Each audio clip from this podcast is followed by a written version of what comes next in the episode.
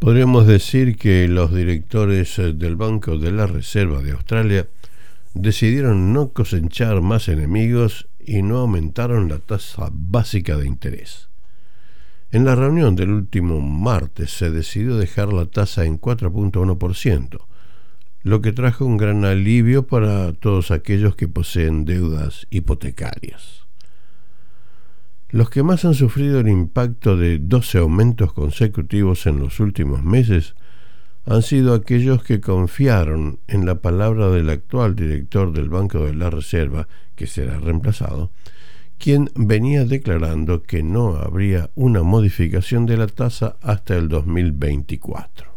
Confiados en esta afirmación, los que venían soñando con tener una propiedad tomaron la oportunidad y, dado los bajos intereses del momento, se embarcaron en la gran aventura. El argumento del Banco de la Reserva fue que la inflación comenzó a moverse en forma rápida y que repentinamente se escapó de las estimaciones que se tenían, pasando a niveles que sorprendió a todos, fundamentalmente a papá y mamá, que cuando llegaban al supermercado no podían creer lo que veían y menos podían creer lo que la registradora marcaba. Entiéndase que el Banco de la Reserva en Australia opera independientemente de quienes manejan la economía y finanzas del gobierno de turno. Tanto el presidente del banco como los demás integrantes del directorio estimaron que la única forma de detener y reducir la inflación sería dejando menos dinero sobrante en los bolsillos de la población. Por lo tanto, la más rápida y efectiva solución sería aumentar los intereses en donde todos harían lo posible por no perder su casa y desamparar a su familia.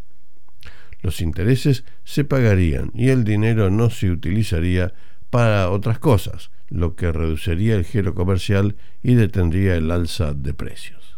Si bien la medida tiene características muy desagradables, parecería haber funcionado. La inflación se redujo al 5.6% y los precios en las estanterías de los supermercados y demás negocios minoristas comenzaron a no ser tan modificados con tanta frecuencia.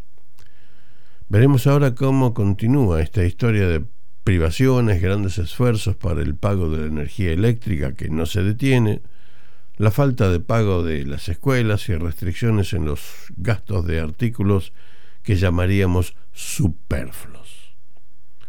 Por otra parte, los trabajadores piden aumentos reales que lleguen a compensar lo que la inflación les sacó. Pero, si se concede lo que piden, tendríamos un efecto inmediato. La inflación seguiría su carrera. Hasta la próxima.